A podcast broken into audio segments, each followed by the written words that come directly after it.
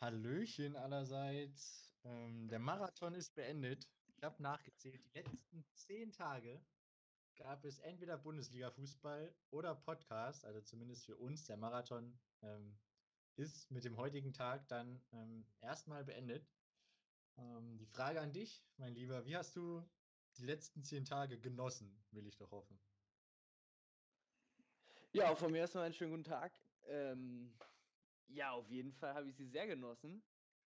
Es ist ja äh, nicht normal, dass man im Januar so viel Bundesliga-Fußball erleben darf. Und demnach war das auf jeden Fall was Besonderes und es hat auf jeden Fall Spaß gemacht. Und es ist ja jetzt äh, Ende Januar gibt es ja nochmal einen Spieltag, demnach ist es ja noch nicht komplett durch, der erste Monat des Jahres.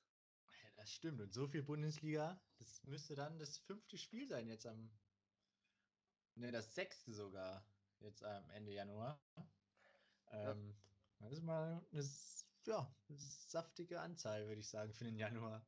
Ja. Ähm, ja, apropos saftige Anzahl. Es gab Tore. Es gab reichlich Tore am Wochenende. 36 Stück. Ja, ja.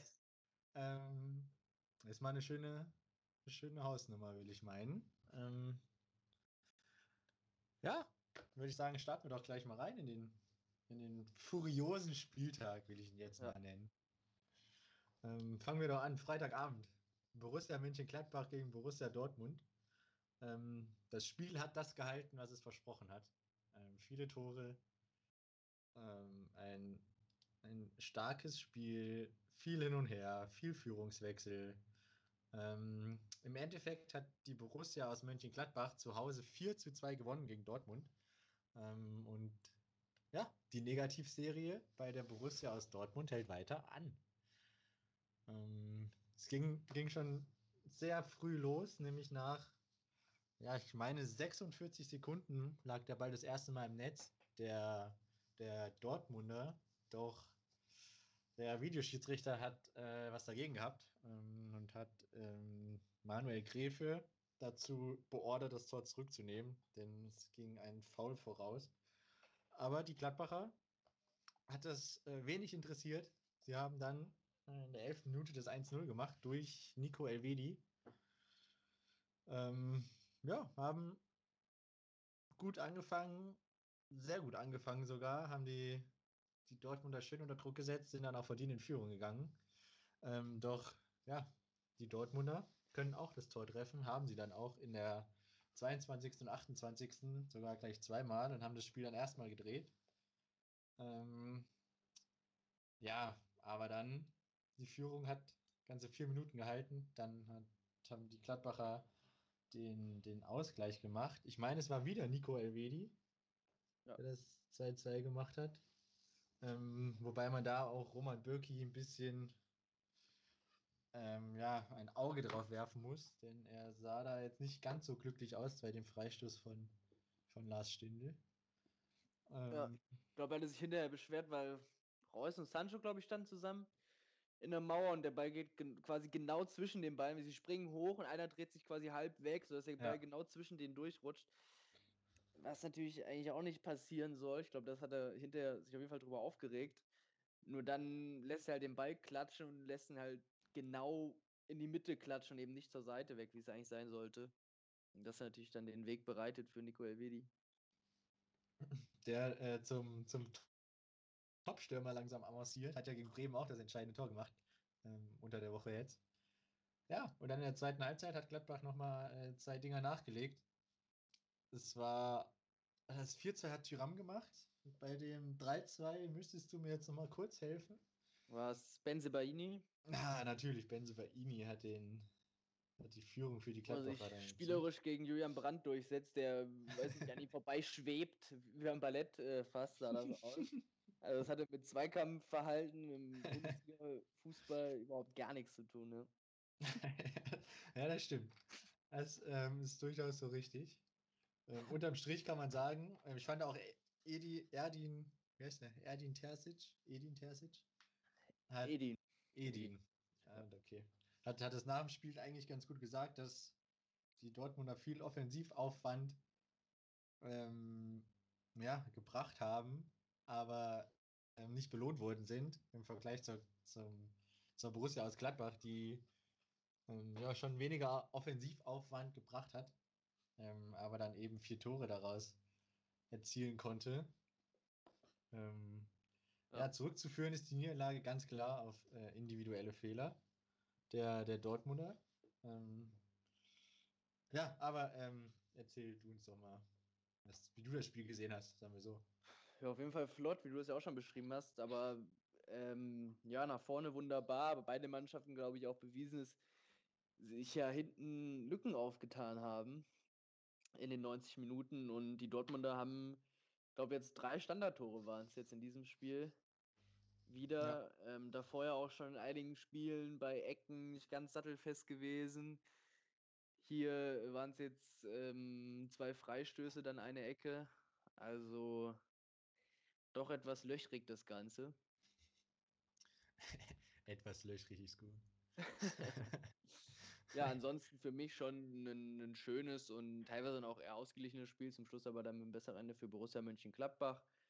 Geht dann doch in Ordnung und aus Sicht der Dortmunder, wenn man jetzt mal auf die Tabelle schaut, ist schon äh, nicht ganz so schön. Man sitzt ja jetzt mit 29 Punkten auf Platz 7. Ähm, also im Grunde erstmal nicht bei den Euroleague beziehungsweise dann Champions League Plätzen dabei. Es ist auf jeden Fall alarmierend für die, für die Dortmunder.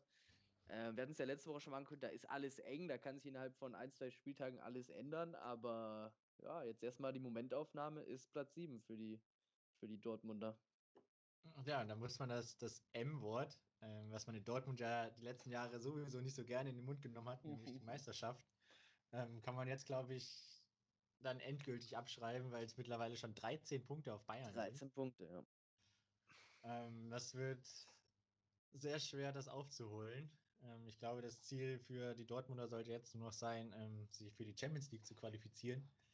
Ähm, wobei man da halt, wie du schon gesagt hast, ist alles eng. Man liegt drei Punkte hinter Platz drei, ähm, hinter den Leverkusenern. Also ähm, es ist doch noch, ähm, wenn man die Zahlen betrachtet, gar nicht so tragisch.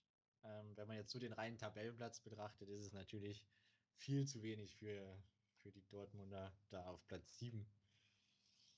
Ähm, ja, das auf ja. jeden Fall. Lass wir mal schauen. Ich habe tatsächlich nichts mehr zu dem Spiel. Ähm, okay. Um, meinetwegen können wir gerne auf den, auf den Samstag ähm, springen. Dann kommen wir zum Samstag. Äh, ich habe äh, auch eine schöne Partie als erstes stehen und zwar Leverkusen hatte den VfL Wolfsburg zu Gast. Und zwar verlieren die Leverkusener zu Hause mit 0 zu 1 durch ein Tor von Riete Baku in der 35. Spielminute. Und zwar war es ein Kopfballtor, was man auch dem kleinen ähm, Riete Baku so jetzt nicht zugetraut hätte. Allerdings war er komplett blank und ich glaube, vorher Vorbereitung kam von Renato Steffen von halb links eine schöne Flanke und Baku komplett alleine, der dann noch einköpfen braucht in der 35. Spielminute. Das auch der Endstand.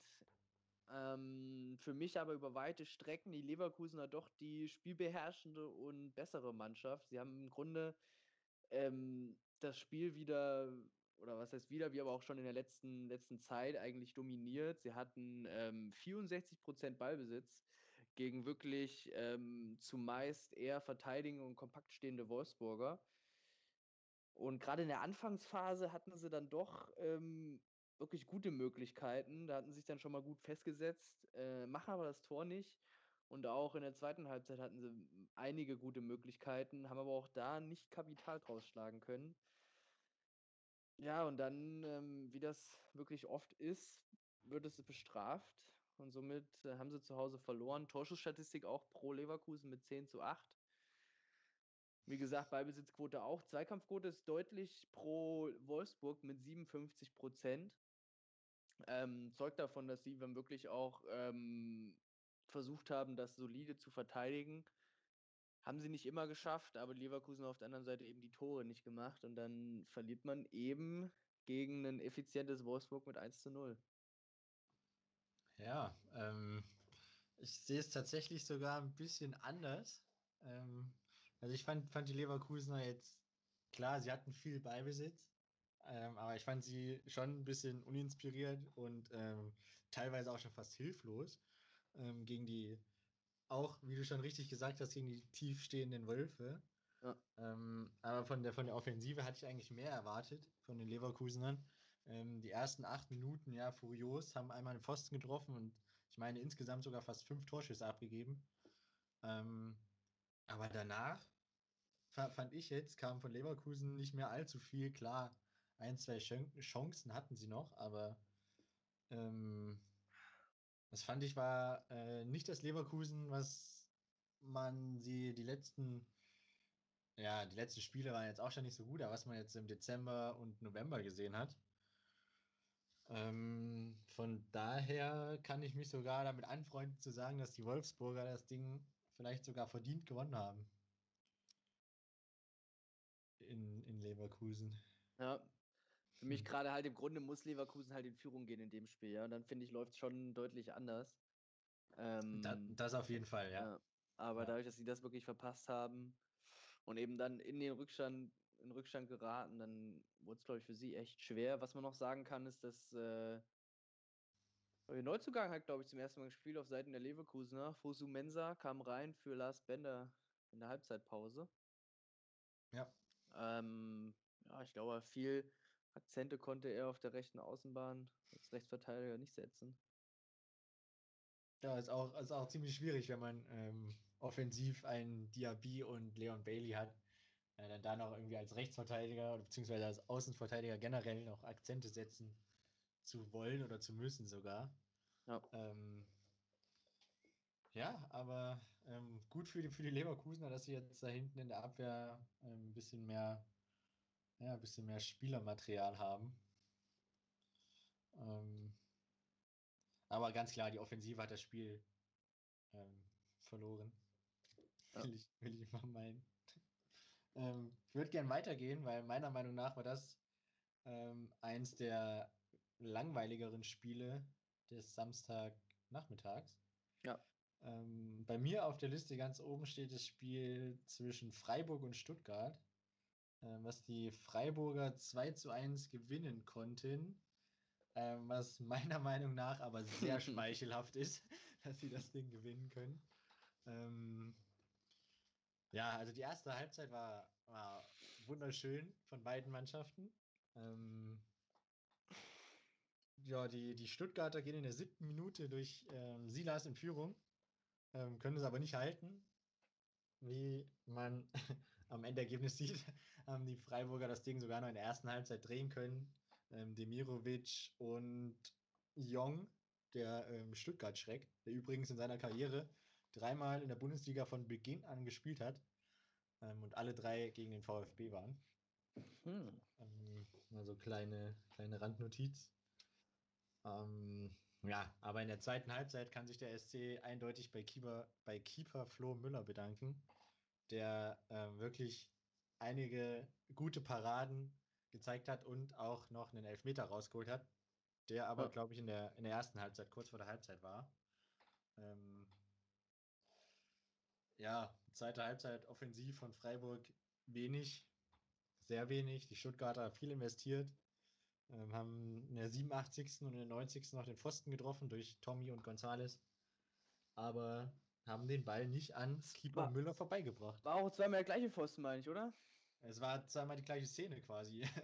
Ja, also man hatte das Gefühl, dass das Tor vielleicht ein paar Zentimeter zu weit äh, links oder rechts, je nachdem, welche Seite man dann guckt, stand.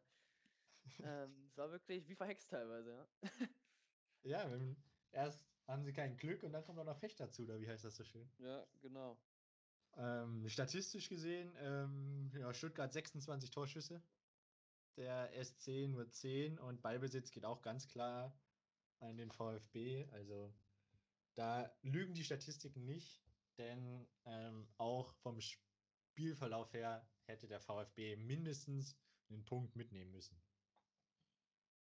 Das auf jeden Fall, ja. Also was sie an Chancen haben auch liegen lassen, äh, wirklich unfassbar. Äh, kurz nochmal muss ich erwähnen, von, um nochmal die Torwartleistung vom Herrn Müller rauszuheben, wie sehr die Foul-Elfmeter, weil es ist ja momentan sehr in, ähm, kurz bevor man den Ball schießt, nochmal kurz abzustoppen und quasi oh, den Torwart ja. auszugucken. Ähm, der hat sich da aber nicht wirklich in die Karten gucken lassen, hat quasi selber dann angetäuscht, dass er in eine Ecke geht, als Gonzales nach oben geguckt hat. Und als er dann wieder runter auf den Ball guckt, geht er dann quasi in die andere Ecke und kann so den Elfmeter parieren. Und das fand ich wirklich war ähm, taktisch und wirklich auch sehr stark gemacht vom Keeper. Ja, es ist äh, auf jeden Fall so richtig. Hat er, hat er gut gemacht, auch wenn, klar, man muss die Ecke ahnen als Keeper, ähm, er sehr schlecht geschossen war. Das muss man auch ja, das, das sagen. Ja, das ist natürlich auch so. Ja, aber es ist ja, finde ich, gerade bei diesen abgestoppten Linien geht es ja wirklich primär darum, den Torwart quasi auszugucken. Ja. Und dann geht es oftmals dann zu Lasten der Präzision und auch Härte. Ähm, aber in dem Fall hat wirklich äh, der Torwart den Spieler ausgeguckt tatsächlich. Fand ich ganz gut. Ja. Das, das, das ist so richtig, das Ding umgedreht. ja. Ähm, aber ich meine, wir kommen ja darauf noch, noch mindestens einmal zu sprechen. Ja, sogar zweimal, würde ich sagen, in, diese, in dieser Folge. Ja. Ähm, ja, dann geht's weiter und äh, wie ich finde, mit oder fand ich die größte Überraschung des Spieltags. Und zwar hat der FSV Mainz 05 RB Leipzig zu Gast gehabt und die Mainzer haben das Spiel 3 zu 2 für sich entscheiden können. Ähm, die erste Halbzeit wirklich äh, ganz wild. Die Leipziger gehen zweimal in Führung, die Mainzer können zweimal ausgleichen. Und zweimal ist es Nia KT. ähm, ja, teilweise fast auch äh, Wiederholungen voneinander, die Tore. Also es war wirklich äh, ganz witzig. Natürlich die Leipziger von Beginn an schon das spielbestimmende Team und sind dann in Führung gegangen durch Tyler Adams in der 15. Spielminute mit dem 1 zu 0 und dann, wie eben angesprochen, knapp 10 Minuten später Nia KT mit dem Ausgleichstreffer. Dann war es auf Mainzer Seite Halstenberg in der 30. Spielminute mit dem 2 zu 1. Und dann wir Niakate diesmal fünf Minuten später mit dem 2 zu 2. So ging es dann in die Halbzeit. In, ähm, ja, wirklich so dann wilden Spiel. Aber die Leipziger fand ich schon wirklich mit mehr Spielkontrolle und, ähm, ja, ich meine, es waren auch dann zwei Standards, die dann für Mainz das, äh, die zwei Tore quasi dann beschert haben. Ein ähm, bisschen, bisschen glücklich, schon die Leipziger mehr vom Spiel, was man allerdings auch sagen muss. Ich glaube, Jürgen Nagelsmann, ich weiß nicht, ob er es wieder angesprochen hat, aber der Platz wieder in katastrophalem Zustand. Also, ich weiß nicht, Leipziger haben da ein bisschen, in Stuttgart hatten sie es ja mal vor ein paar Wochen. Jetzt hier in Mainz, also da scheinen sie, äh, weiß ich nicht, immer auf ähm, scheint schon fast irgendwie ein bisschen eine, eine, Strategie zu sein der Heimteams, dass sie wissen, gut, Leipziger sind technisch stark, ja, lassen gern das Bällchen laufen, dann spielen wir halt auf dem Kartoffelacker, ja, da können sie das nicht so nicht so zeigen, wie sie das gern wollen. Diese, diese These können wir übrigens in zwei Wochen ähm, überprüfen, denn wie ich das mitgekriegt habe, äh, wollen die Schalker oder bekommt der FC Schalke 04 jetzt in den nächsten zwei Wochen einen neuen Rasen verlegt. Neuen, ja. Ähm, und das nächste Heimspiel der Schalker ist, wie ähm, ihr wahrscheinlich erraten könnt, gegen Leipzig. Aha, dann Von, sind wir gespannt. Genau, ob sie auf gutem Rasen auch gut spielen oder ob das ähm, ja, vielleicht an anderen Dingen liegt. ja. Ähm, na, jedenfalls ging es dann in die Halbzeit und aus der Halbzeit kommen die Mainzer dann mit einem Solo von Danny da Costa auf der rechten Seite. Äh, ich glaube, der ein bisschen zeigen wollte, dass er bei Frankfurts Unrecht auf der Bank gesessen hat. Ähm, der macht im Grunde wie in alten Zeiten, setzt sich rechts wunderbar durch, äh, spielt in die Mitte und dann ist es am kurzen Pfosten Barrero vom Mainzer Keeper Gulaschi, der fürs 3 zu 2 sorgt für die Mainzer. Und das haben sie gehalten bis zum Schluss. Ähm, sie haben es dann gut verteidigt, die Leipziger noch hier und da mit einer Möglichkeit. Aber die Mainzer haben es wegverteidigt bis zum Ende und haben das Spiel zu Hause gewonnen. Noch ein paar Zahlen. Mainzer 9 Torschüsse, die Leipziger 13, Laufleistung ungefähr ausgeglichen, wie zu erwarten, aber die Leipziger mit deutlich mehr Ballbesitz, fast 70 Prozent. Ähm, Zweikämpfe leicht gekippt pro Leipzig. Ähm, ja, ansonsten die Mainzer dann auf dem Kartoffelacker alles wegverteidigt am Ende. Ja, ich hab, da gibt es auch viele Sachen, die ich äh, gerne aufnehmen würde. Einmal Nia KT macht anscheinend mittlerweile alles doppelt. Ähm, entweder gibt es zwei Elfmeter gegen ihn oder er macht halt zwei Tore. Auch schön. Ähm, ich fand auch, die, die Mainzer haben das ähm, richtig gut gemacht. haben jetzt nicht 90 Minuten lang nur hinten drin gestanden, sondern auch äh, das ein oder andere Mal dann klug nach vorne gespielt und schnell nach vorne gespielt. Ähm, ja, von daher ähm, hätte man vielleicht über den, wäre ein unentschiedenes, verdientere Ergebnis gewesen, aber es ist jetzt nicht krass unverdient gewesen, dass Mainz dann nur mit, mit ganz viel Glück gewonnen hat, sondern ähm, ihre Leistung war schon, schon sehr, sehr auf, auf Höhe der Leistung der Leipziger. Ähm, und ja, war viel Arbeit, sowohl für Leipzig als auch für Mainz drin. Ähm, aber im Endeffekt kam ein schönes, ansehnliches Spiel dabei raus. Ja. Ähm, ja, wie so ungefähr fast alle Spiele in der Samstagskonferenz. Ähm, und mein nächstes Spiel, wenn du nichts mehr zu Mainz-Leipzig hast, ja. ist ähm, die Arminia Bielefeld gegen die Eintracht aus Frankfurt. Ähm, die, ja, die Bielefelder sind sehr stark unter die Räder gekommen, denn sie haben zu Hause 5 zu 1 gegen Frankfurt verloren. Ähm, ja, das Ergebnis sagt eigentlich auch den kompletten Spielverlauf schon aus. Ähm, die Frankfurter viel besser, spielerisch top, ähm, haben, wenn sie mal in Umschaltsituationen gekommen sind, ähm, davon gab es auch nicht allzu viele, weil sie ähm, ja, mehr Ballbesitz hatten, haben sie das wirklich wie zu Euroleague-Zeiten gespielt, schnell nach vorne, gleich direkt aufs Tor und dann war er halt auch relativ oft drin. Ähm, ja, die Bielefelder in allen Belangen über, überfordert. Ähm, ja, haben dann kurz vor der Halbzeit das Anschlusstor zum 3-1 gemacht, wo man vielleicht nochmal hätte, ja, so, so ein kleines Aufbäumen erwarten können. Acht Minuten vor der Halbzeit. Ähm, aber ja, in der zweiten Halbzeit hat es sechs Minuten gedauert, bis die Frankfurter das 4-1 gemacht haben, was dann ja auch schon der Deckel auf dem, auf dem Topf war. Das Spiel war durch. Und im Endeffekt hochverdient der, der Auswärtssieg der Frankfurter, obwohl sie in der Zweikampfstatistik deutlich hinter Bielefeld ja. liegen mit 58 zu 42 Prozent. Ähm, ja, aber Zweikampf schießt keine Tore. Das ist richtig, ja. Vor allem, wenn man dann teilweise ja nicht mal in die Zweikämpfe kommt, dann wird das ja auch nicht in der Statistik aufgeführt, ja, wenn einfach, also, ne, das, ist, immer, ist, dann immer so eine Sache, ja. Kann auch im Spiel nur einen Zweikampf, ein, einen Zweikampf führen, den gewinne ich, ja, und ansonsten lasse ich es einfach 10 Meter mir vorbeilaufen. Habe ich auch 100% Zweikampfquote. Ähm, das stimmt. Ja, das bringt dann wenig. Für mich wirklich die Frankfurter deutlich überlegen. Die Bielefelder waren einfach hinten, weiß nicht, da war, ich finde auch das letzte Tor von, von Jovic, dann hat er wieder ein Tor gemacht in der 75. Spielminute, wo der im quasi fast im Fünfer hat er zwei Meter Platz um sich rum, kann er den Ball ganz locker annehmen und kann dann reinschießen. Ja, weiß ich nicht, wenn man ihn so alleine lässt oder wenn man allgemein im Spiel die Leute so alleine lässt, dann ähm, braucht es einen nicht wundern, wenn man sich äh, fünf fängt. Ja. ja, arme Stefan Ortega, der ja. sonst, ich glaube, statistisch gesehen sogar einer der, der besten Torhüter, ähm, irgendwie die, die beste Abwehrquote. Aber ja, am Samstag sind ihm die Bälle nur sowas von um die Ohren geflogen, dass er da aber auch wirklich nichts für kann, dass da fünfmal der Ball eingeschlagen ist. Hm. Ja, Frankfurter jetzt auf Platz 6. Ähm, zwei hinter Leverkusen und Wolfsburg auf den Champions League Plätzen. Ja. Ähm, sie sind in der, ja, stand jetzt in der Euroleague Quali. Ja, bitte. Ja.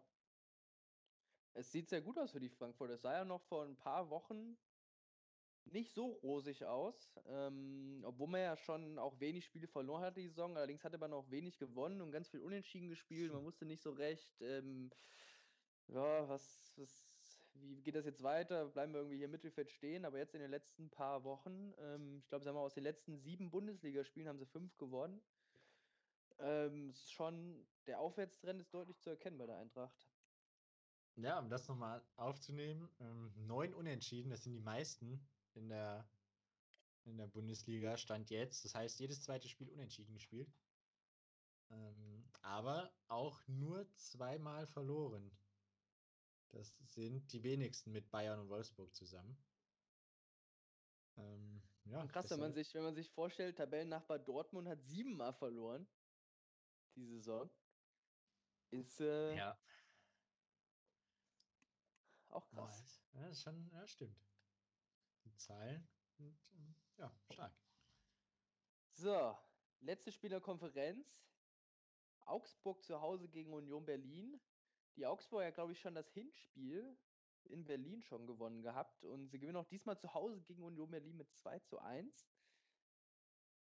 Ähm, sie gingen mit 1 zu 0 in Führung und zwar war es Niederlechner nach einem langen Ball, haben es die Unioner wirklich, oh, sagen wir mal, schlecht verteidigt, bringen wir es einfach mal auf den Punkt. und so war es Niederlechner mit rechts ins lange Eck, ließ Lute keine Chance. Ähm, Ausfallstreffer ließ aber nicht lange auf sich warten und da war es Ingwarzen, durch die Beine eines Augsburg-Verteidigers dann unhaltbar ins lange Eck in der 25. Spielminute. So ging es auch dann in die Halbzeit. Und kurz nach der Halbzeit war es aber wieder Niederlechner. Nach der Vorbereitung von André Hahn war Lute, glaube ich, noch gerade so mit dem Bein dran und ist aber am langen Pfosten dann Niederlechner, der einschieben kann.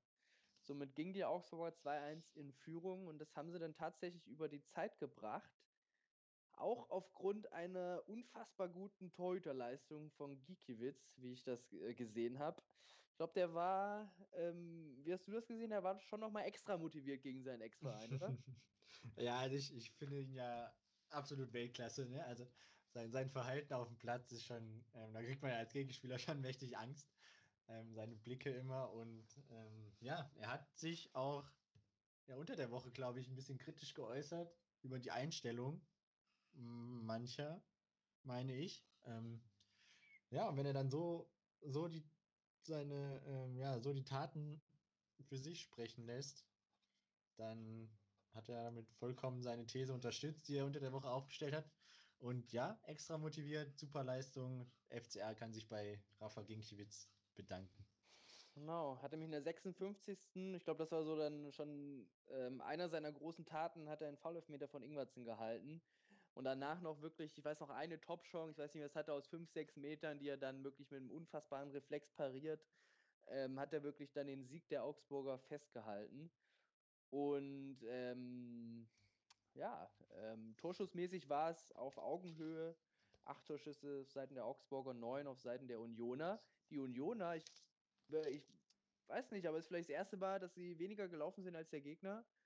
Und zwar nur 117 Kilometer. Die Augsburger kommen auf 118. Ähm, ist dann vielleicht ein kleines Anzeichen dafür, dass die Unioner ja, irgendwie nicht ganz auf der Höhe waren, nicht ganz ihr Spiel so durchgebracht haben, wie sie das gerne gehabt hätten.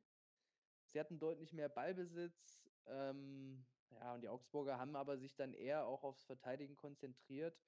Und man hat so das Gefühl gehabt, dass das den Unionern nicht so liegt. Also sie, ähm, ich glaube, sie stehen dann auch ganz gerne kompakt und spielen es dann schnell nach vorne. Wenn aber eben der Gegner das macht, dann äh, ja, ist es ihnen schwer gefallen, mit dem Ball da wirklich ähm, großartige Dinge anzustellen. Ja, Niederlechner hat endlich mal wieder getroffen. Ähm, es war, glaube ich, Saisontore 1 und 2 für ihn. Ähm, oder nicht? Was gibt es denn da zu lachen? ja. dann, hat er, dann hat er wirklich lange nicht mehr getroffen. Ja. Saisontore 1 und 2, ja. Ja, schon. ähm, ja, noch ein. Der Arme hat ja jetzt zweimal getroffen. Und der Elfmeter verursacht, der gehalten wurde. Also. Ja, auch ja. so eine kleine Cinderella-Story in diesem Spiel. Ja. Ähm, Nochmal zu Rafa Ginkiewicz, einer von uns beiden hat, die sind ja auch in den Top 5 der Bundesliga-Torhüter, nur so am Rande. Ähm, aber könnt ihr gerne nochmal in der ersten Folge nachhören, wer das von uns beiden war. Ähm, ja. Ja, also ich glaube, im Endeffekt wäre es vielleicht auch, äh, hätte man auch mit dem Unentschieden da gut leben können in diesem Spiel. Ähm, aber ja, dank einer, ich kann es nochmal wiederholen, dank einer grandiosen Torhüterleistung hat der FC Augsburg das Ding zu Hause gewonnen. Ja. Ähm, ja, und dann grandiose Leistung ist, ist mein Stichwort für das Topspiel. Ähm, da hatte Hertha BSC den SV Werder Bremen zu Gast. Ähm, ja. Und die Hertha schafft es wieder nicht zu gewinnen. das ist, also, da fehlen mir schon wieder die Worte. Also diese Mannschaft vom, vom Kader her, die Spieler, die da drin sind, sind ja alles so durchschnittliche Bundesliga-Kicker. Vielleicht sogar überdurchschnittliche Bundesliga-Kicker. Und dann kriegen sie nicht auf den Rasen. Ah, und wenn dann auch noch ihr bester Matthäus Kunja in der ähm, 21. Minute die Einladung von Bremen nicht annimmt und den Elfmeter nicht reinmacht, ja, dann braucht man sich in Berlin nicht wundern, warum man da dann zu Hause gegen Bremen 4 zu 1 verliert. Mm. Ja, fand auch, dass ähm, sie haben ja den Bremern einen Elfmeter geschenkt. Aber es war Mittelstädt, der völlig unnötig im eigenen 16er eine Grätsche ansetzt, wo der Bremer Verteidiger mit dem Rücken zum Tor steht. Ein, ein härter Verteidiger hinter ihm. Ja, also er kann nicht aufs Tor schießen, er kann sich nicht einfach drehen, ja, und er kommt von quasi der anderen Seite einfach angerauscht und grätscht ihm einfach in die Beine. Also wirklich sowas unnötig bescheuertes, so einen Elfmeter in der zehnten Spielminute zu verursachen, äh, ja, weiß ich auch nicht. ja, das. oh Gott, oh Gott, oh Gott. Den, ähm, aber man muss dazu sagen, Davy Selke hat den wunderbar reingemacht. Das muss man ihm lassen, der war, ähm, ja. Stramm ins Oberreck. Keine Chance, auch wenn ja. Schwolo die Ecke gehabt hätte. Ich glaube, der Kommentator hat gesagt, weil ähm, er würde ja im Falle eines Bremer Abstieges, glaube ich, zu Hertha zurückgehen. Er hat nicht so Lust, glaube ich, darauf. Deswegen, äh, das hat man, er hat dann auch äh, sehr lautstark gejubelt und äh, ja. ja, der Kommentator hat gesagt, er hat nicht so große Lust anscheinend wieder beziehungsweise abzusteigen mit dem Bremer dann nach äh, Berlin zurückzukehren, sondern der will, äh, scheint lieber an der Weser bleiben. Ja. ja, das hat man im Torjubel dann gehört und auch gesehen. Ja, ja. ähm, ja zum Spiel. Da gibt es jetzt eigentlich nicht allzu viel, was man hervorheben kann. Ähm, außer, dass es zwischendurch ein ziemlich hart geführtes Spiel war und auch ja, sehr saftige Fouls dabei waren von beiden Seiten. Ähm, viel Hektik drin. Die Bremer haben sich ähm, logischerweise, wie sie es in letzter Zeit schon so oft gemacht haben, erstmal hinten reingestellt und aufs Kontern ähm, verlassen, was ja auch ihr gutes Recht ist und was offensichtlich auch relativ gut klappt. Ähm, der, ja, der Hertha ist jetzt nicht allzu viel eingefallen. Offensiv in der ersten Halbzeit ja, kaum was zustande gebracht. In der zweiten war es dann immerhin ein bisschen besser. Hat man dann die eine oder andere Chance ähm, rausgespielt. Aber ja, es ist, mittlerweile kann man es auch nicht mehr auf das Spielglück schieben, dass, dass der Hertha das Spielglück einfach fehlt. Ähm, das sind schon ähm, größere Stellschrauben, die da irgendwie gedreht werden müssen. Ja, hat auch eine bezeichnende Szene, ist es beim Stand von 3 zu 1 für Bremen, ähm, wo Matthäus Kunja mit Piontek alleine auf den Keeper quasi zuläuft und ja. anstatt dann rüberzulegen und das sichere 3-2 dann zu machen, will Kunja, weiß ich nicht, sich selber seinen Fehler vom Elfmeter wieder gut machen und sich selber aus vielleicht seinem kleinen Formtief rausziehen und äh, schließt selber ab und schießt ja gute zwei Meter rechts am Tor vorbei. Na, wobei sich dann Piontek zu Recht, wie ich finde, auch aufregt. Und das war eine bezeichnende Szene für irgendwie die aktuelle Situation oder was bei der Hertha abgeht. Es sind vielleicht elf super Fußballspieler, die da auf dem Platz stehen, aber so richtig als Team funktionieren die bisher zumindest nicht. Ja, aber es ist halt nicht nur auf dem Platz bei der Hertha was los, sondern auch neben dem Platz. Denn es ist ja, es gab ja, ja äh, einiges. ich finde, wurden jetzt auch die richtigen Schlüsse daraus gezogen. Ich hatte es ähm, eigentlich fast schon früher vermutet, dass man das vielleicht schon jetzt letzte Woche vollzogen hätte. Ähm, und zwar hat man sich von Trainer Bruno Labbadia und ich glaube Manager war er Michael Preetz getrennt. Ähm, Sportgeschäftsführer. Sportgeschäftsführer, sorry. Ich blick so. bei diesen ganzen Bezeichnungen, da bin ich immer, also da gibt's beim, also da bin ich irgendwo raus, ja. ähm, ja. Man hat die Reißleine gezogen und das, wie ich finde, fast ein Tick zu spät, ja, aber auf jeden Fall ähm, zu Recht. Ja. weil ähm, gerade Labadia hat es nicht geschafft, aus dieser Mannschaft, die ihm da zur Verfügung gestellt wurde, eine wirkliche Mannschaft zu machen, ja. Ähm, und ja, die können wirklich guten Fußball spielen, glaube ich, wenn man sie, ähm, wenn man sie irgendwie formen kann zu einer Einheit. Aber so war das ähm, letztendlich nicht mehr tragbar und sie laufen ja auch komplett den Erwartungen hinterher. Deswegen finde ich völlig zu Recht, dass man den Schritt jetzt so gegangen ist. Äh, mit dieser Meinung, dass sie ähm, keine Mannschaft, also keine Mannschaft haben, beziehungsweise kein Mannschafts, ja, kein Mannschaftsgeist, Teamgeist haben, äh, mit dieser Meinung bist du nicht der Einzige. Ähm, auch der CEO, also quasi der Boss von allen bei Hertha, ähm, Carsten Schmidt. Nee, Ach, Carsten nicht, nicht, nicht der, der Boss, sondern äh, nicht der Investor, okay. sondern der, ja, CEO, also ich weiß jetzt nicht, was die deutsche Übersetzung ja, okay, CEO ja, ist. Ja, ähm, hat Geschäftsführer, ich weiß nicht, müsste, ja, ich weiß auch nicht. Ja, äh, wird schon so sein. Auf jeden Fall der Boss. Nennen wir ihn jetzt einfach Boss. Boss Carsten Schmidt ähm, hat ähm, dem Kicker ein Interview gegeben, nachdem dann rauskam, dass man Bruno Labbadia entlassen hat, ähm, in dem er dann auch so sinngemäß gesagt hat, dass die beiden, also Bruno Labbadia und er, zusammensaßen und auch verzweifelt drüber nachgedacht haben, warum man denn so eine individuell sehr gute Mannschaft hat, ähm, aber es nicht geschafft hat, eine Mannschaftsleistung auf dem Platz zu kreieren. Ähm, also die Probleme haben sie ja immerhin schon mal erkannt. das ist ja schon mal ja. der erste Schritt. Hm, ja, der neue Trainer hatte auch heute seinen Vertrag unterzeichnet bis 2022, also eineinhalb Jahre ist ähm, Paul Dardai wieder an der Seitenlinie für die Hertha tätig, der ähm, ja schon mal dort war, ähm, 172 Spiele die Hertha gecoacht hat, ähm, sie unter anderem nach Europa geführt hat und ins DFB-Pokal-Halbfinale ähm, der Saison 15-16. Ähm, ja, also er kennt sich aus, er weiß, wie es geht, ähm, mit Hertha ja, Erfolg zu haben.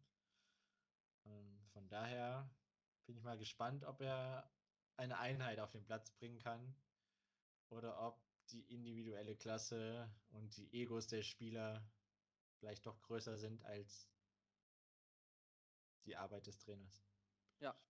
Und er ist aber, ich glaube, damals, er hat ähm, damals äh, 2015 hat er auf dem, die Hertha-Mannschaft auf dem 17. Tabellenplatz übernommen und hat dann ähm, den Klassenerhalt geschafft auf dem 15. Platz. Und die Jahre danach war er immer ein Hinrundentrainer. Also er hat immer in der Hinrunde war die Hertha unfassbar gut. Die erste Hinrunde nach dieser Saison waren sie auf dem dritten Tabellenplatz. Ähm, Rückrunde war dann etwas schwächer, sodass sie nur Siebter wurden. Und das hat sich auch die Jahre danach immer durchgezogen. Also seine Hinrunden waren immer unfassbar stark und in der Rückrunde hat er äh, aber auch genauso stark irgendwie nachgelassen wieder. Ja? Also ähm, ja. Man darf gespannt sein, ob er jetzt in der Lage ist, wirklich aus dieser, dieser Truppe eine Mannschaft zu machen. Wollen wir mal hoffen, dass sein, sein Trend nicht bestehen bleibt, weil die, ja, die Rückrunde ähm, noch schlechter wird als die Hinrunde, dann freut man sich auf Schalke und in Mainz und in Köln, ja. dass man da noch wen ähm, dazu gewinnen konnte, quasi. Das ähm, ja, das, das zur, zum Big City Club. in Anführungszeichen. Ich hoffe, man hat sie gehört. Ähm, ja, und auch zum Samstagabend Topspiel. Sonntag. 18. gegen den ersten FC Schalke 04 gegen Bayern München. Hinrunde, äh, korrigiere mich, wenn ich falsch bin, ich glaube, es waren 8 zu 0. Ja, 8 zu 0. War 8 zu 0, das erste Spiel der Saison. Da hatte man schon so eine grobe Ahnung, wo es in den Schalke gehen soll. Und es war hatte sich ähm, tatsächlich angedeutet, dass sie jetzt auf dem 18. Tabellenplatz stehen. Ähm, also klare Vorzeichen vor dem Spiel. Ähm, die Bayern gewinnen mit 4 zu 0. Also haben nur halb so viele Tore geschossen wie damals. Trotzdem deutliches Ergebnis und sie waren auch die bessere Mannschaft. Ähm, die Schalker hatten aber tatsächlich, meine auch die erste Chance in der Partie. Ja, äh, wer war es denn? War es Marc Uth? Es war, uh, war gut, glaube ich, ja. Mit einem Kopfball auch ähm, ja. sehr frei. Und ähm, ja, dann ist es Neuer mit einer Parade oder vielleicht wurde auch angeköpft eher, kann man vielleicht so stehen lassen. äh, allerdings hätte Schalke da in Führung gehen können und dann, weiß nicht, ob es da ein bisschen anderes Spiel wird, haben sie leider nicht ähm, umsetzen können und danach waren die Münchner ähm, dominant. In der ersten Halbzeit auch wieder viele Chancen gehabt, viel nach vorne gemacht. Im Letz letztendlich war es dann Thomas Müller in der 33. Spielminute auch sehr frei, fast so frei wie Marc Uth ähm, 30 Minuten zuvor. Hat er dann das 1 zu 0 gemacht nach einer Flanke von Kimmich. Und in der zweiten Halbzeit war es ja auch in den letzten Wochen manchmal so, dass dann ähm, die Gegner der Münchner ein bisschen Hoffnung geschöpft haben, aber irgendwie in diesem Spiel, ich hatte nicht so das Gefühl, oder vielleicht haben die Münchner wirklich ähm, es geschafft, irgendwie ein bisschen diesen Trend auch zu stoppen. Auf jeden Fall haben sie weitergemacht, da wo sie aufgehört haben in der ersten Halbzeit, haben weiterhin Druck gemacht, haben ähm, meistes Spiel hat sich tatsächlich dann in der Schalker Hälfte abgespielt. Und so haben die Münchner dann das 2 zu 0 gemacht durch äh, Lewandowski, und ähm, dann zum Schluss ist es dann noch äh, Thomas Müller wieder nach kleiner Ecke, meine ich, in der 88. Spielminute und David Alaba mit dem 4 zu 0 aus oh, 25, 30 Metern. Sieht Ralf Fährmann nicht ganz so gut aus, aber ich glaube, davor hat er ein paar Dinger pariert und dann, ja, kannst du auch sagen, gut, hält er lieber die drei und lässt einen durch, anstatt dass er die drei durchlässt und hält den einen oder so, ja, keine Ahnung. Ähm, jedenfalls klares Spiel eigentlich auch torschüssmäßig. Die Münchner mit 31 zu 13 Torschüssen ähm, hatten mehr Ballbesitz. Ähm, ja, ich würde mal sagen, verdienter Sieg für die Münchner. Und äh, ich glaube, die Scheiger werden jetzt nicht so traurig darum sein, weil es jetzt nicht drei Punkte unbedingt waren, die sie eingeplant hatten. Obwohl natürlich die Situation schon beängstigend ist für die Schalker. Die Mainzer haben jetzt gewonnen, das heißt, ähm, die Schalker jetzt deutlichst alleiniger 18. mit sieben Punkten. Schalker ähm, drei Punkte Rückstand auf Mainz und acht Punkte Rückstand auf den Relegationsplatz, Platz, den der erste FC Köln belegt. Da finde ich, acht, acht Punkte ist schon, ist schon ordentlich. Zumal das Programm der Schalker, ich glaube, wir hatten es letzte Woche schon mal erwähnt, in den nächsten Wochen nicht einfach ist. Also kann man nicht erwarten, dass man da viele Punkte gut machen wird. Hm. Ich lasse mich, glaube ich, dazu hinreißen, zu dem Satz, der in letzter Zeit mit Schalke relativ oft über 10, 15 Minuten ähm, gefallen ist. Denn ich fand ja. es, die Schalke haben äh, es relativ gut gemacht. also gegen, gegen die Bayern dann doch jetzt, also sie standen nicht hinten drin, also zumindest nicht nur hinten drin, haben nach vorne gespielt. Oder in welcher, welcher Phase dann? Also ich fand tatsächlich, sie haben ähm, das ganze Spiel über jetzt nicht ja. so gemauert, wie man es hätte eigentlich erwarten können. Ähm, klar gab es die, die Phasen von Bayern, wo sie dann eben mit allem Mann in der gegnerischen Hälfte waren und handballmäßig den Ball um den Strafraum gespielt haben, aber das war jetzt nicht so äh, volle 90 Minuten der Fall und die Schalke haben sich auch, auch gute Chancen rausgearbeitet, aber natürlich ähm, haben die Münchner das Ding verdient gewonnen. Ähm, da durfte ja in der ersten Halbzeit durfte ja jeder so gefühlt einmal aufs Tor schießen, außer Manuel Neuer. ähm, haben es dann aber auch wieder nicht geschafft, ähm, mehr, mehr Tore zu erzielen, beziehungsweise auch früher Tore zu erzielen, weil das 3-0 und 4-0 sind ja, die sind ja in der 88. und 90. Minute erst gefallen. Ähm, ja, aber hochverdienter Sieg für die Münchner, ähm, die damit auch ihre Tabellenführung auf sieben Punkte ausbauen konnten. Und ähm, ja, so ein klassischer Bayern-Spieltag. Die Konkurrenz patzt. Also sie haben den Spieltag quasi schon am Samstagabend gewonnen gehabt, egal was sie, was sie ähm, auf Schalke gemacht hätten. Ähm, ja, es, es, deutet wohl darauf hin, dass die, ähm, dass die Münchner ähm, ja, Meister werden und es tendenziell eher nur eine Frage der Zeit ist, ähm, wann sie den Titel einfahren. Wenn sie nämlich jetzt in dieser Phase es trotzdem noch schaffen, so viele, so viele Punkte zu holen, äh, wo sie halt auch angreifbar sind, ja.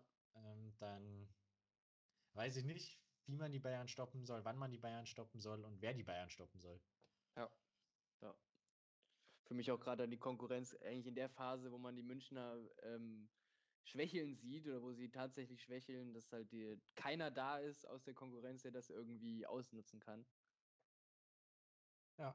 Schon ein wenig komisch, ja. Es spielt sich da irgendwie jede Woche irgendeine Mannschaft dann in den Fokus, jetzt ähm, da dann anzugreifen, aber das sind dann meistens die Mannschaften, die so auf Platz 4 bis 8 in der Tabelle stehen, die dann ja jetzt nicht so den direkten Kontakt zu den München haben.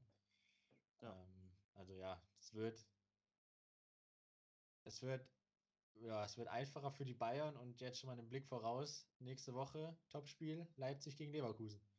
Zweite gegen Dritten heißt, da können die Bayern mit einem Sieg auf jeden Fall ähm, den, den Abstand auf einen der beiden um drei Punkte vergrößern. Mindestens. Also zwei mindestens. Ja. Ja, es spielt mal wieder alles, alles für die Bayern. naja, nun gut. Ähm, gehen wir vielleicht mal da in die Tab dahin, wo es ähm, spannend ist, denn es geht um den Kampf um den Relegationsplatz, kann man ja mittlerweile schon fast sagen. Denn äh, Sonntagabend hatte die TSG Hoffenheim den ersten FC Köln zu Gast. Und ja, die Hoffenheimer haben solide 3 zu 0 zu Hause gewonnen. Ähm, es gab äh, ja, viele Elfmeter ähm, drei Stück an der Zahl, zwei für Hoffenheim, einen für den FC. Ähm, ja, klare Elfmeter. Die Hoffenheimer haben beide verwandelt zum 1-0 bzw. 3-0 durch Grammaric. Ähm, in der 28. hat Christoph Baumgartner das zwischenzeitliche 2 0 erzielt.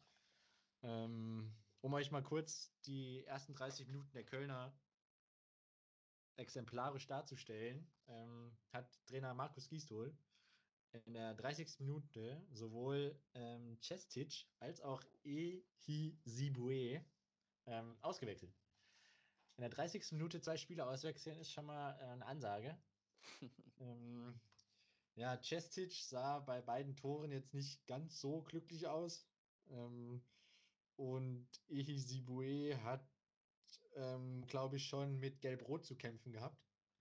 Ähm, also es gab schon seine Gründe, warum er die beiden ausgewechselt hat. Ähm, aber trotzdem in der 30. Minute schon relativ früh.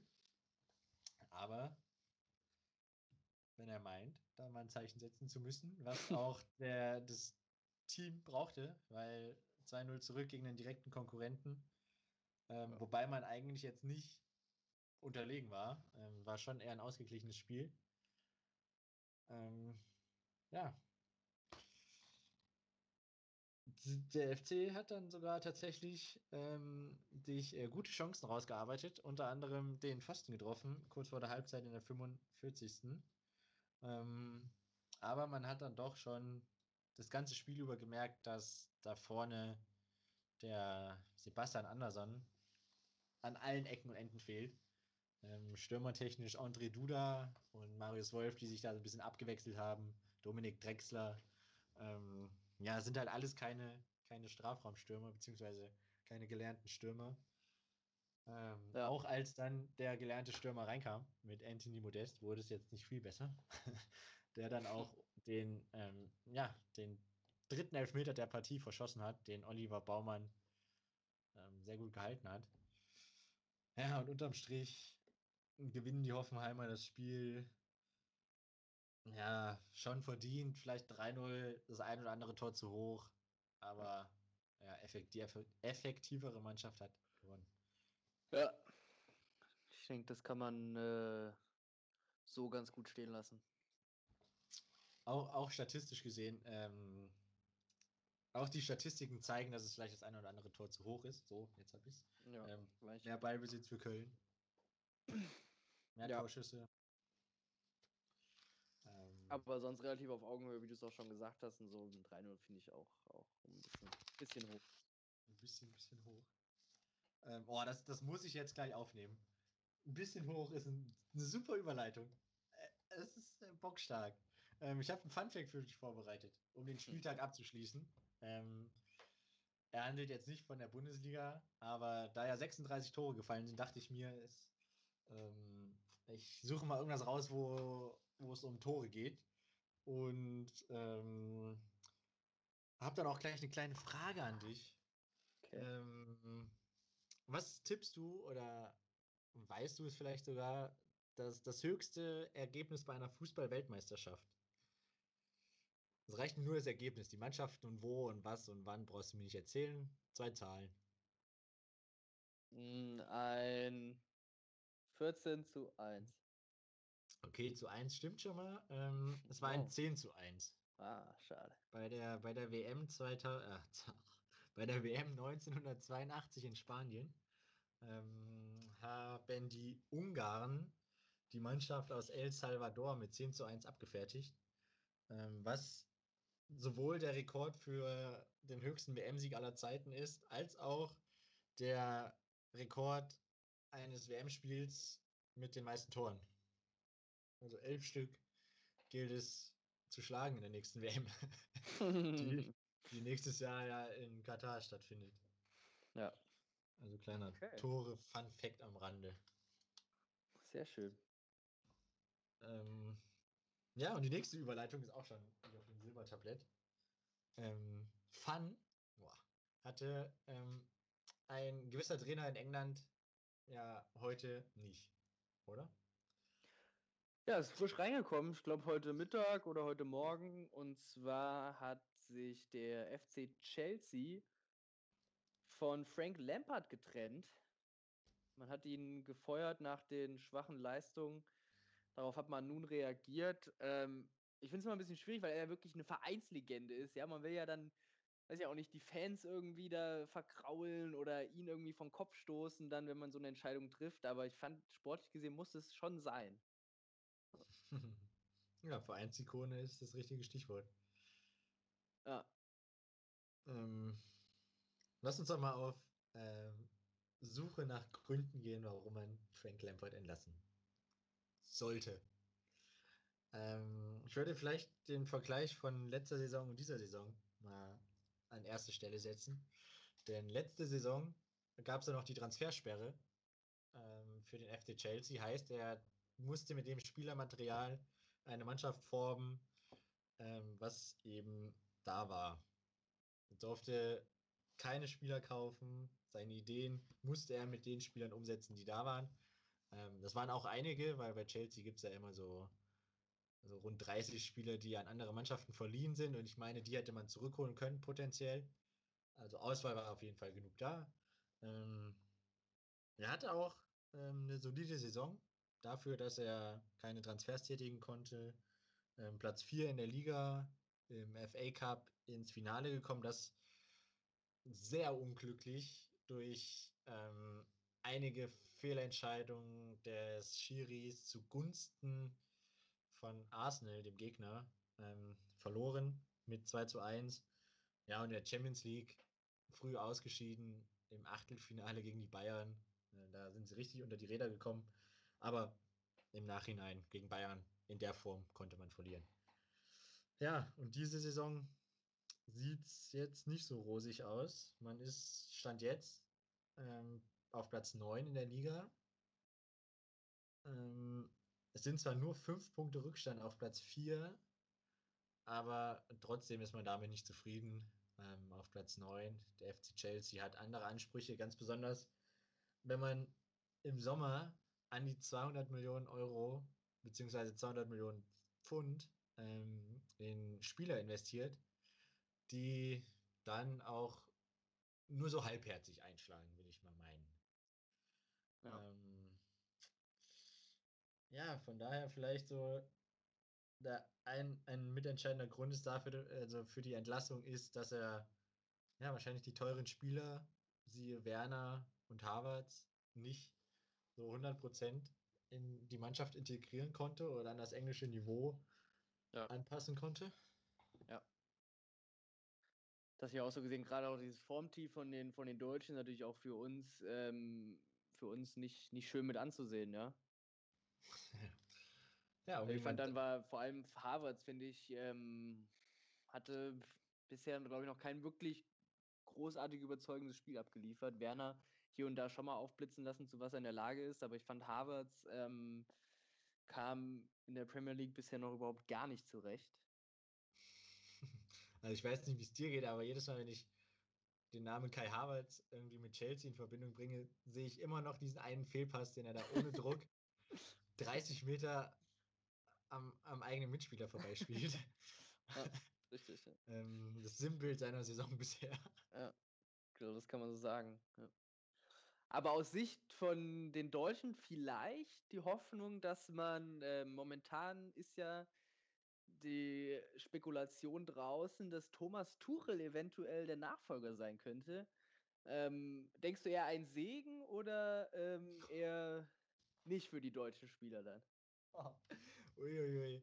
Ähm, ein Segen für Antonio Rüdiger wird es sein. Ich habe heute gelesen, dass ähm, also viele, also es gibt Medien, die schon berichten, dass Thomas Tuchel fest verpflichtet ist. Mhm. Ähm, aber es gibt auch welche, die sich da ja noch zurückhalten. Deshalb, ähm, ja, erstmal mit Vorsicht zu genießen. Ich glaube, für Antonio Rüdiger ist es auf jeden Fall ein Segen, denn bei, bei Frank Lampard war er ja maximal Nummer 5, also Innenverteidiger Nummer 5. Ähm, ja, wie es bei Harvards und bei Werner so aussieht, ja, ich kann mir schon vorstellen, dass ähm, es für, für die beiden doch schon noch einen Ticken leichter sein wird, für, für sie sich gegen die englischen Top-Talente Abraham und Mount durchzusetzen, wenn jetzt ähm, ja, ihr Landsmann an der Seitenlinie steht.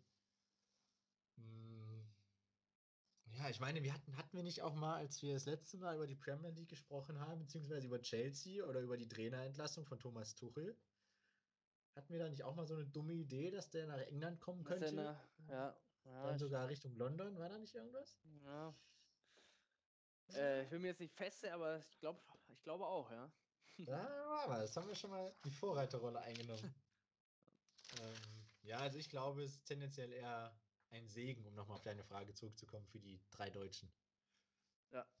Und man da natürlich auch gespannt sein muss, ich glaube, Tuchel war bisher nicht sehr bekannt, dass er sich mit den Bossen der jeweiligen Vereine sehr gut verstanden hat. Oh, also, wie das da mit Abramovic aussieht, was, also, ähm, ja, er scheint nicht so der einfachste Trainer, was den Charakter angeht, zu sein. Mal gucken, ob er zum FC Chelsea passt. Also kann es auch eine relativ kurze Amtszeit werden, wenn er sich da relativ schnell mit Roman Abramovic anlegt. Also ich kann mir schon vorstellen, dass er da jetzt nicht so, dass er da dann um einiges schneller gefeuert wird als jetzt in Paris, wenn es da Unstimmigkeiten gibt. Aber abwarten. Ähm, vielleicht gibt ihm ja der sportliche Erfolg recht, wenn er dann letztendlich Trainer wird. Wir werden sehen. Wir werden sehen. Ja, das ähm, war mal eine prekäre News. News? Alter, was ist denn los heute? Das gibt's ja gar nicht. Ähm, die wir da an euch gebracht haben. Und da wir jetzt schon wieder stark auf die Stundenmarke zugehen, ähm, würde ich doch sagen, spielen wir 3 aus 36, oder? Ja. Ich hoffe, die ähm. Chancen stehen besser als beim Lotto. Sonst. 1 zu 4. äh, ja, sie stehen besser. Sonst könnte also, das hier in die Hose gehen. ohne große Nachrechnung zu tätigen, würde ich sagen, sie stehen besser. Also, wenn du soweit bist, würde ich mit Tor 1 anfangen. Ja, bin soweit. Langer Ball aus der eigenen Hälfte auf den startenden Linksverteidiger. Dieser spielt den Ball aus vollem Lauf direkt in die Mitte. Dort verspringt dem Mittelfeldmann der Ball leicht, doch mit etwas, doch mit des Gegners Hilfe landet er beim Stürmer. Dieser schließt aus 10 Meter freistehend ab. Der Ball wird abgefälscht und drudelt ins linke untere Toreck. Tor für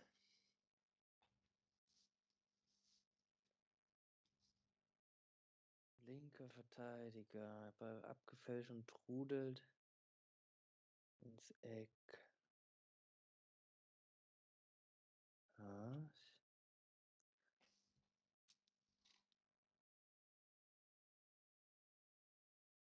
Linke Eck, ja, kann das nicht sein? Lass uns doch mal teilhaben, welche, bei welchen Toren du gerade bist. Ja, gerade mal die Gladbach-Dortmund, da sind wir eigentlich, habe ich da keins, zweimal Holland und dann die vier, dreimal die Standarddinger, das ist raus. Dann sind wir Leverkusen-Wolfsburg, ist auch raus. Freiburg, einmal, glaube ich, Demirovic und Jong. Der wird zwar abgegeben, aber das geht kein Diagonalball nach links. Mainz, die drei Dinger, zweimal KT. Das dritte ist Da Costa über rechts. Und Leipzig ist auch Leipzig, Leipzig, Leipzig. Ist einmal Adams. Dann Halsberg ist es auch nicht. Jetzt haben wir noch das Augsburg-Ding. Ah, erste langer Ball. Der zweite ist von Hahn, aber es trudelt auch nicht, wird auch nicht abgefälscht. Die fünf Frankfurter Dinger, da könnte natürlich eins dabei sein. Da könnte aber das erste ist, der springt zwar ins Silber, aber der trudelt auch nicht. Dann das, das Kostic-Ding ist ja aus 20 Metern. Rodo war es ein Kopfball. Das ist auch nicht, Jovic ist auch nicht.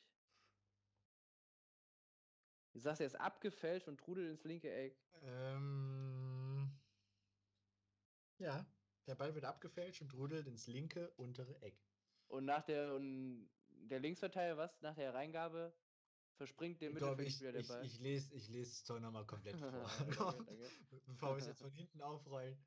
Ähm, langer Ball aus der eigenen Hälfte auf den startenden Linksverteidiger. Dieser spielt den Ball aus vollem Lauf direkt in die Mitte. Dort verspringt dem Mittelfeldmann der Ball leicht. Doch mit des Gegners Hilfe landet er beim Stürmer. Dieser schließt aus 10 Meter freistehend ab. Der Ball wird abgefälscht und rudelt ins linke untere Eck.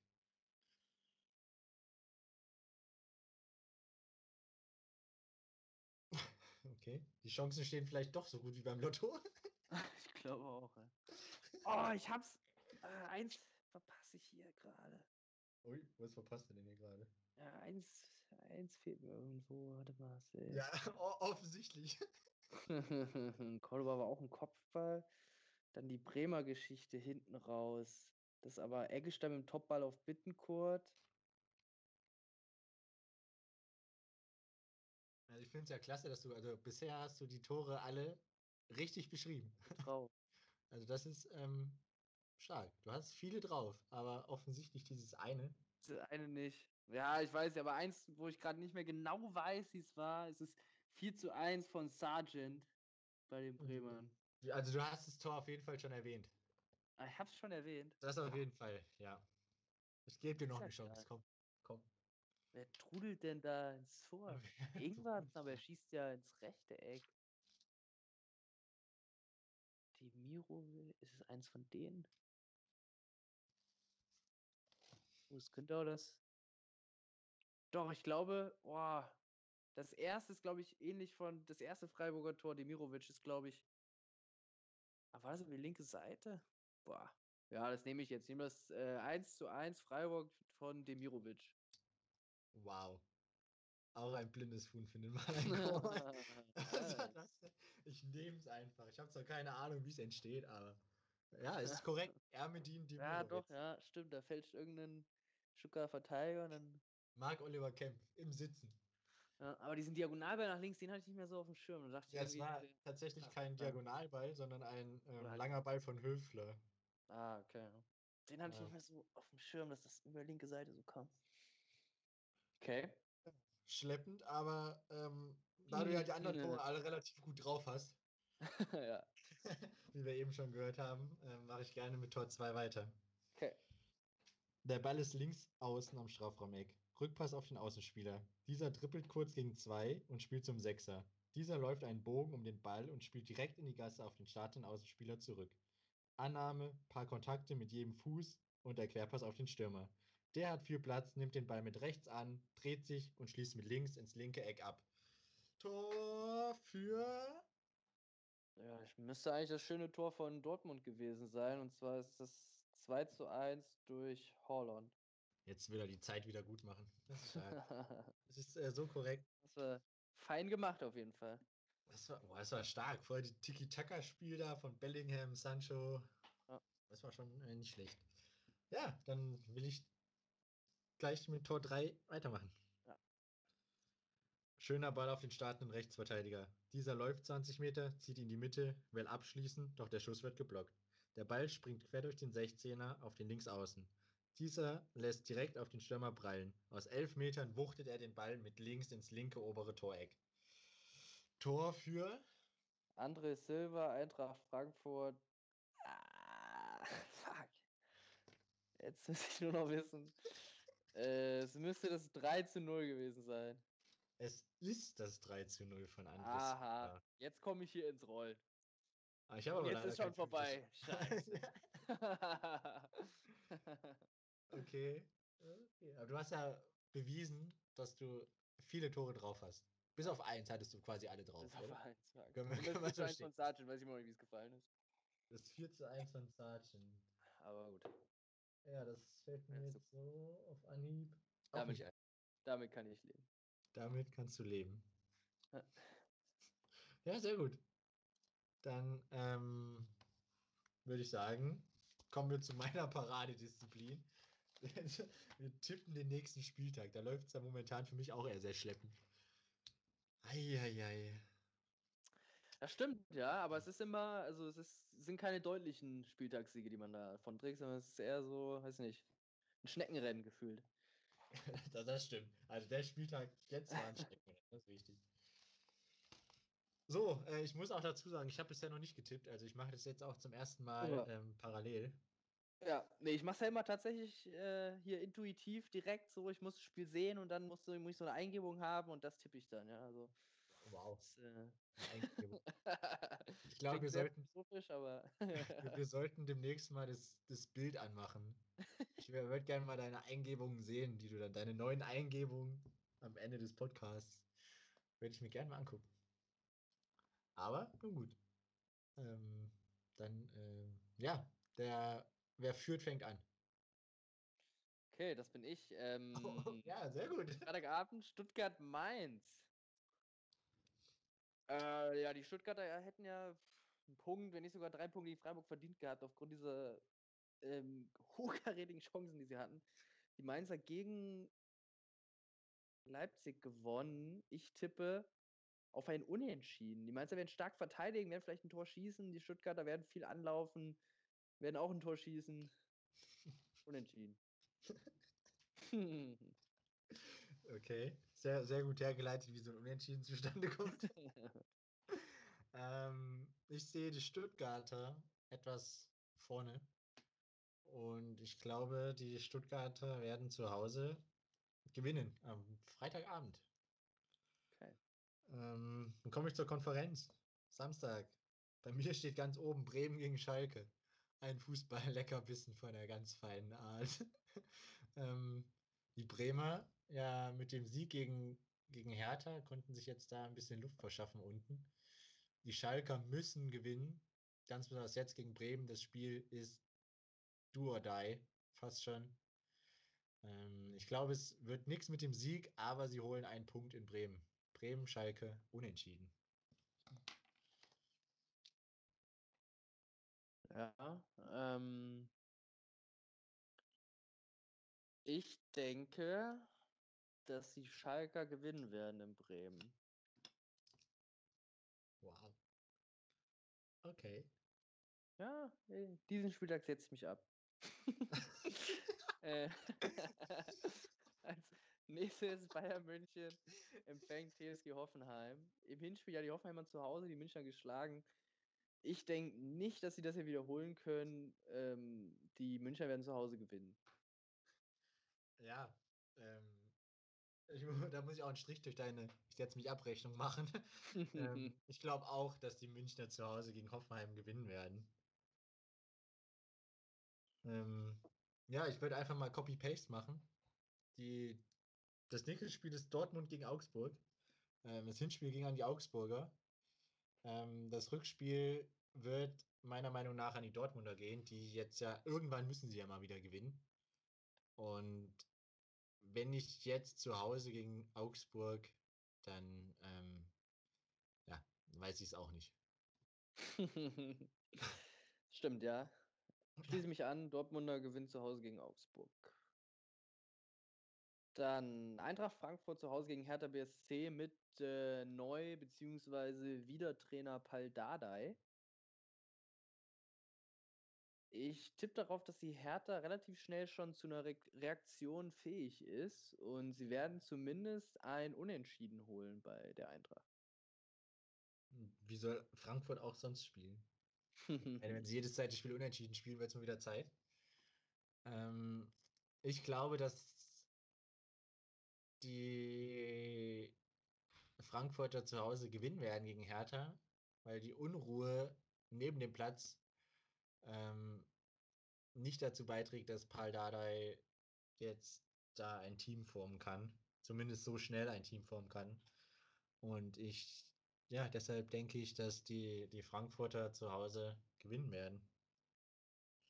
Okay. Boah, jetzt ähm, Union Berlin gegen Borussia Mönchengladbach.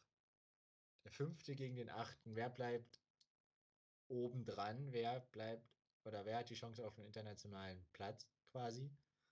Ähm, verspricht viel. Die Unioner jetzt eine Woche Pause, beziehungsweise die Gladbacher auch. Ähm, ich glaube, das gibt ein, ein Unentschieden an der alten Fürsterei.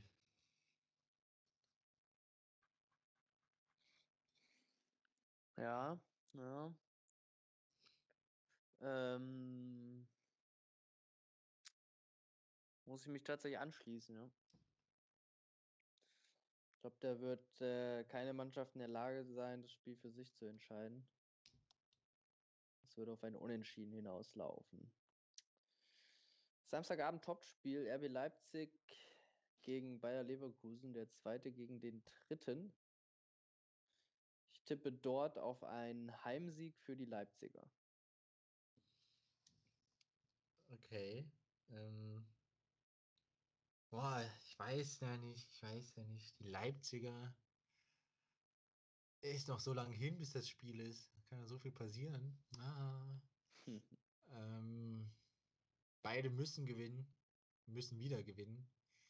Ähm, in Leipzig, ja, es spricht für mich auch mehr für Leipzig als für Leverkusen. Deshalb gehe ich auch mit einem Heimsieg mit.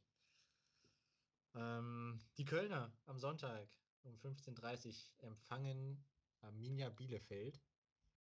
Ähm, 15 gegen 16. Uh, ähm, da kann ich noch eine kleine News verbreiten, denn der FC hat am letzten Mittwoch einen neuen Rasen verlegt bekommen.